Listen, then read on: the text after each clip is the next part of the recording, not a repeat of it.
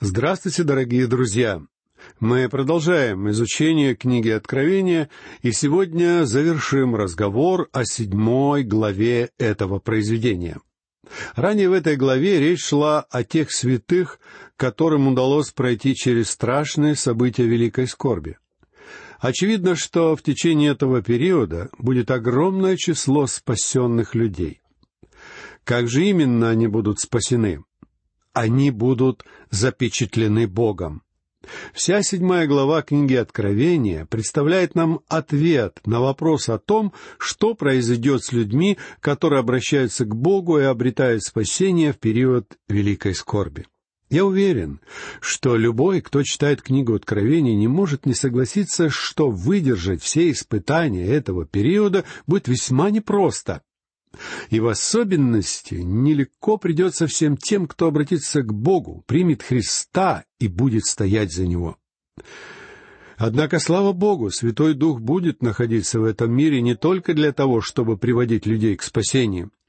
Также Он будет совершать особое служение, состоящее в том, что все Его люди будут запечатлены Божьей печатью.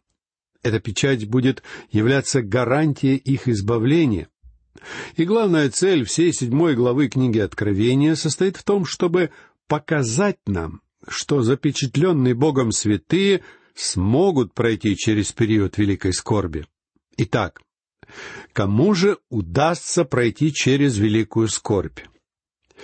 Ответ на этот вопрос нам представляет данная глава книги Откровения. Во-первых, это будут 144 тысячи представителей народа Израиля, по 12 тысяч из каждого колена.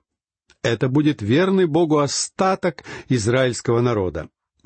С того самого дня, когда Бог призвал к себе Авраама, у него всегда оставался небольшой остаток этого народа, который был верен ему. Этот остаток есть и сегодня, и я лично знаю множество замечательных христиан иудейского происхождения. Это не очень большой остаток, однако сегодня число верных Богу людей из числа язычников также не очень велико. Я уверен, что сообщество истинных верующих во Христа является в наши дни подлинным меньшинством в этом мире. Эти 144 тысячи запечатлены Богом ибо в этот период им предстоит свидетельствовать о Боге, и это будет весьма дорого стоить им всем. Если бы они не были запечатлены, они никогда не смогли бы пройти через этот период.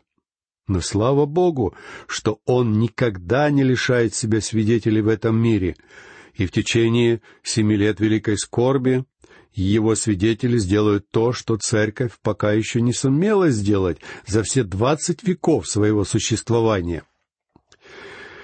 Причем в числе Божьих свидетелей будет великое множество искупленных во время великой скорби язычников, среди которых будут представители всех племен и народов и языков, живущих на этой планете.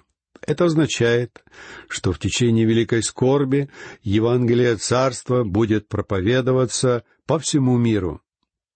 Так что мы можем весьма однозначно заключить, что величайшие дни Божьего спасения еще только предстоят нам в будущем.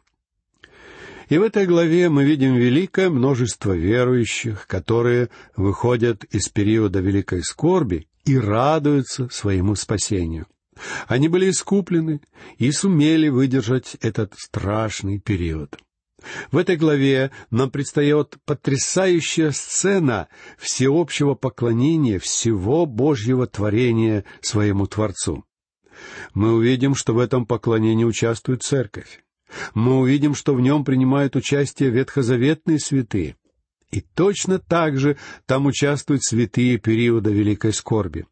А еще к этому поклонению присоединяются и ангелы. Давайте сейчас прочтем одиннадцатый и двенадцатый стихи.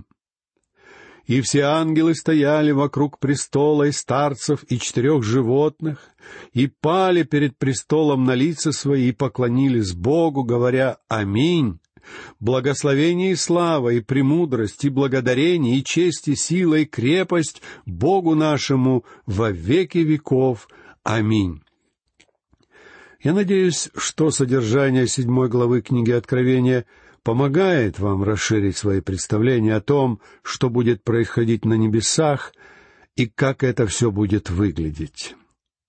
Множество людей полагают, что единственными, кому удастся попасть на небеса, будет их небольшая группа, их церковь или же их религиозная структура.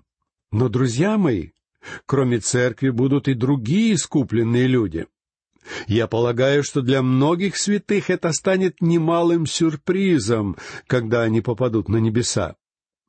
Поэтому мне бы хотелось, чтобы они осознали все это уже здесь, ибо это пробудило во многих бы гораздо большую любовь к Богу и привело бы к более реальному поклонению Ему, поклонению в духе и истине. Далее в этой главе мы видим, как один из старцев объясняет Иоанну, что именно происходит в увиденной им сцене небесного поклонения. Прочтем тринадцатый и четырнадцатый стихи. И, начав речь, один из старцев спросил меня, «Си, облеченные в белые одежды, кто и откуда пришли?» Я сказал ему, «Ты знаешь, господин».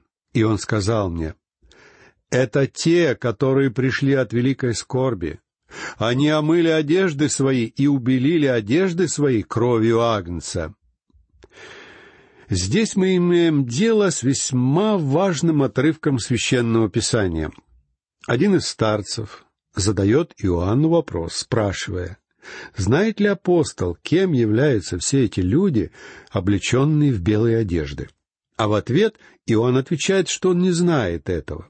Слова апостола «Ты знаешь, господин» являются ничем иным, как распространенным идиоматическим выражением того времени, которое просто обозначает отрицательный ответ. И тогда старец сообщает Иоанну, что все увиденные им на небесах пришли от великой скорби. Если бы эти собравшиеся там святые являлись церковью, Иоанн знал бы об этом.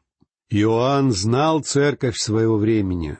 Он хорошо знал тех людей, которым писал о любви, о том скрепляющем основании, соединяющем их всех вместе. Но в данном случае он не знал, кем являются все эти люди, собравшиеся на небесах. И тогда этот старец, который, как мы уже выяснили, является представителем церкви на небесах, объясняет апостолу, что все эти люди не являются церковью, это совершенно иное сообщество. Все эти люди прошли через великую скорбь. А мы с вами знаем, что церкви не придется проходить через период скорби. Еще в четвертой и пятой главах книги Откровения мы увидели, что церковь уже взята на небесах, она восхищена. Позднее я собираюсь подробнее остановиться на причинах, почему церковь не может и не должна будет пройти через период великой скорби. Сейчас же замечу, что если бы церкви предстояло испытать на себе хотя один бы из периодов великой скорби, это породило бы как нравственные, так и теологические проблемы. Так что в конце седьмой главы мы имеем дело с особым сообществом, собранным из всех племен, народов и языков, которым пришлось пройти через тяготы великой скорби. Друзья мои, мы с вами живем во времена, когда Бог производит разделение среди представителей человеческого рода. Одной из категорий этого разделения является деление всех людей на спасенных и погибших. И это, конечно же, величайшее разделение среди представителей человеческого рода.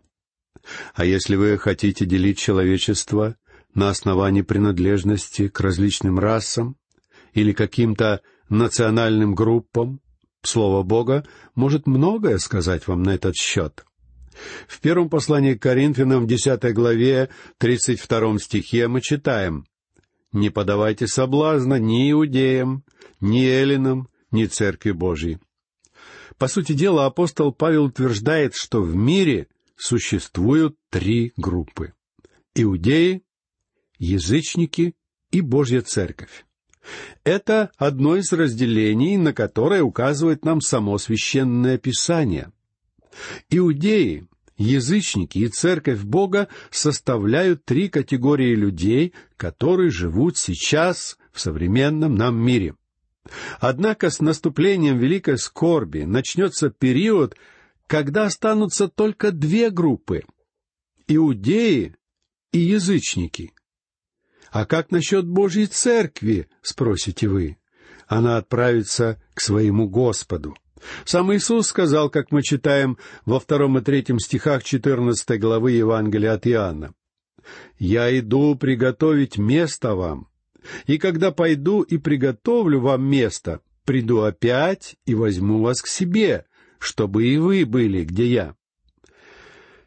Когда мы читаем книгу Откровения, мы видим, что церковь находится на небесах вместе с Господом. В первом послании к Коринфянам, в тринадцатом стихе двенадцатой главы, апостол Павел пишет, «Ибо все мы одним духом крестились в одно тело, иудеи или эллины, рабы или свободные, и все напоены одним духом». Сегодня из этих двух групп, иудеев и язычников Бог созывает народ имени своему. Этот народ будет именоваться церковью, и однажды его церковь будет взята из этого мира.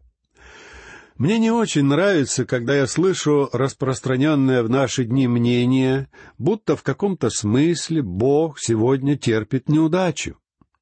Это является весьма пессимистичным взглядом на то, что происходит сегодня в духовной сфере. Однако этой точки зрения придерживаются в наши дни некоторые люди. Друзья мои, сегодня Бог совершает именно то, что Он обещал сделать, то есть собрать к себе из этого мира народ имени своему. И Ему это удается гораздо лучше, чем кажется нам с вами. Когда я еще занимался активным пасторским служением в церкви, я искренне сомневался, что Богу удается добиться каких-то замечательных результатов. Но когда я переключился на радиослужение, и когда наше радиослужение приобрело нынешние масштабы, я обнаружил, что поистине огромное число людей по всему миру обращаются ко Христу. И многие другие служители свидетельствуют о том же самом явлении. Бог действительно сегодня созывает себе народ из этого мира.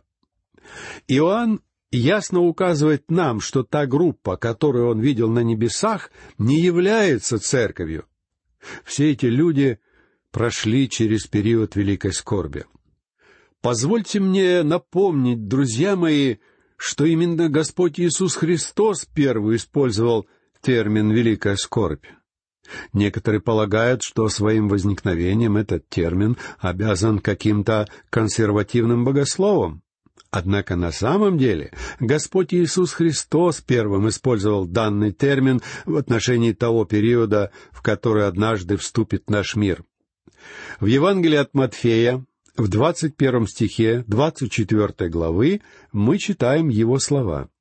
«Ибо тогда будет великая скорбь, какой не было от начала мира до ныне и не будет». Как в Евангелии от Матфея, так и в книге Откровения это название выражается на греческом языке таким образом, что нам едва ли удастся перевести его адекватным образом на наш язык. Буквально это название следует переводить так. «Скорбь неизмеримо великого масштаба». Иными словами, этот период будет действительно не похож на все остальное. Он в полном смысле будет уникальным. Итак, когда один из старцев задает Иоанну вопрос о том, что это за люди, предстали перед апостолом на небесах, Иоанн не может ответить. Иоанн должен был бы знать их, если бы они все являлись церковью, или если бы они были ветхозаветными святыми из числа детей Израиля. Я думаю, что в этом случае он смог бы без труда дать ответ старцу. Но те люди, которые предстают здесь его взору, незнакомы апостолу. Мы выяснили, что это искупленные язычники, которые вышли из периода великой скорби. Они облечены в белые одежды, что говорит о праведности Христа. И как они получат эту праведность? Благодаря Его пролитой крови. Единственная причина, по которой мы с вами сможем стоять перед Богом, будет состоять в том, что Христос уже оплатил цену наказания за наши грехи. Он умер, чтобы мы могли жить. И это справедливо в отношении данной группы. Всегда и во все времена у Бога был только один способ спасения человечества, а именно по вере и благодаря воскресению Иисуса Христа. Павел писал в начале пятнадцатой главы первого послания к Коринфянам, «Напоминаю вам, братья, Евангелие, которое я благовествовал вам, которое вы и приняли, в котором и утвердились, которым и спасаетесь, если преподанное удерживаете так, как я благовествовал вам, если только нечетно уверовали. Ибо я первоначально преподал вам, что и сам принял, то есть, что Христос умер за грехи наши по Писанию, и что Он погребен был, и что воскрес в третий день по Писанию. Павел говорит, что все это придумал не он. Он получил все эти сведения от самого Господа Иисуса, который передал ему данные истины в Аравийской пустыне в течение тех двух лет, которые апостол провел в Аравии после своего обращения. И вот в чем состоит Евангелие. Христос умер за грехи наши по Писанию, и что Он погребен был, и что воскрес в третий день по Писанию. Евангелие состоит не в том, что Бог просит нас сделать что-то. Евангелие — это когда Бог сообщает нам, что Он уже сделал что-то для нас. Евангелие состоит не в том, что мы даем что-то Богу. Евангелие заключается в том, что Бог дает что-то нам. Дар Божий является вечной жизнью в Иисусе Христе. Но как вы получаете эту жизнь? По вере. Это единственный способ, как вы можете обрести какой-то дар. Представьте себе, что кто-то приходит к вам в гости на Рождество и приносит вам подарок. Что вам нужно, чтобы получить этот подарок? Вы могли бы ответить своему другу, что прежде чем взять его дар, вы хотите сделать что-то для него. Например, помочь ему по дому. Но ваш друг ответит, что ему не нужно от вас ничего, потому что это его бескорыстный дар. И если бы вы попытались расплатиться с ним за этот дар, это было бы оскорблением для вашего друга, потому что подарок — это подарок. Также и Евангелие. Это дар Божьего спасения, говорящий о том, что Бог сделал для нас. Тот же самый апостол Павел пишет в послании к Коринфянам в седьмом стихе первой главы, говоря, что в Иисусе мы имеем искупление кровью Его, прощение грехов по богатству благодати Его. Бог обладает великим запасом благодати. И неважно, кем вы являетесь, Он может спасти вас. Вы можете считать себя грязным и нечестивым грешником, Однако не смущайтесь, потому что Он спасает именно таких и только таких. Итак, здесь мы видим это великое множество язычников, которые не являются частью церкви. Нам надо расширить наше представление об искупленных, чтобы мы не думали, что их число будет ограничено лишь рамками церкви, или, что еще хуже, рамками нашей небольшой церковной группы или организации. Кстати, заметьте, чем занимаются все эти искупленные Богом святые на небесах. Давайте прочтем стихи с пятнадцатого по семнадцатый. «За это они пребывают ныне перед престолом Бога и служат Ему день и ночь в храме Его, и сидящий на престоле будет обитать в них».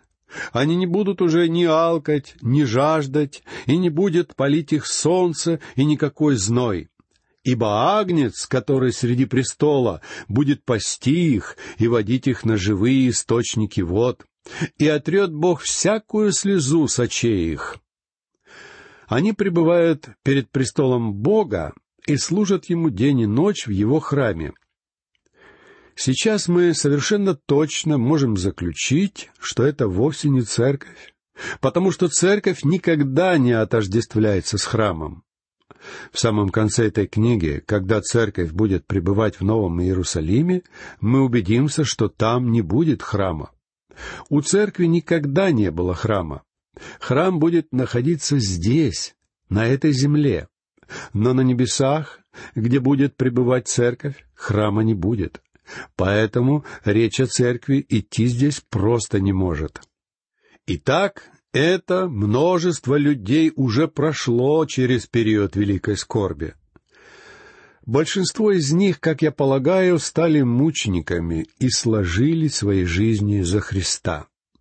Хотя нам не сообщается это прямым текстом, в этой сцене они все предстают нам стоящими перед престолом Бога на небесах. И здесь перечисляется все то, что им уже довелось перенести.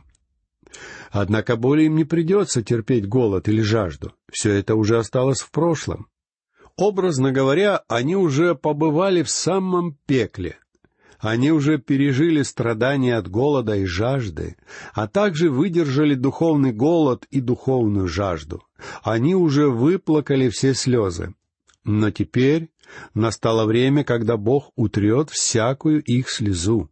Они прошли через великую скорбь, благодаря крови Агнца. Друзья мои, Господь Иисус имеет и других овец, он прямо сказал это своим ученикам, для которых нелегко было понять данную истину. В Евангелии от Иоанна в шестнадцатом стихе десятой главы мы читаем «Есть у меня и другие овцы, которые не сего двора, и тех надлежит мне привести». Эти слова, конечно же, относились к спасенным Богом в церкви. Однако точно так же Господь мог бы сказать и сегодняшней церкви, что у него есть другие овцы, которые не от всего двора. И это относилось бы к множеству язычников, которые будут искуплены, хотя и не будут являться частью церкви. Они тоже будут принадлежать числу других его овец. Давайте помнить об этом. И на этом я прощаюсь с вами. Всего вам доброго. До новых встреч.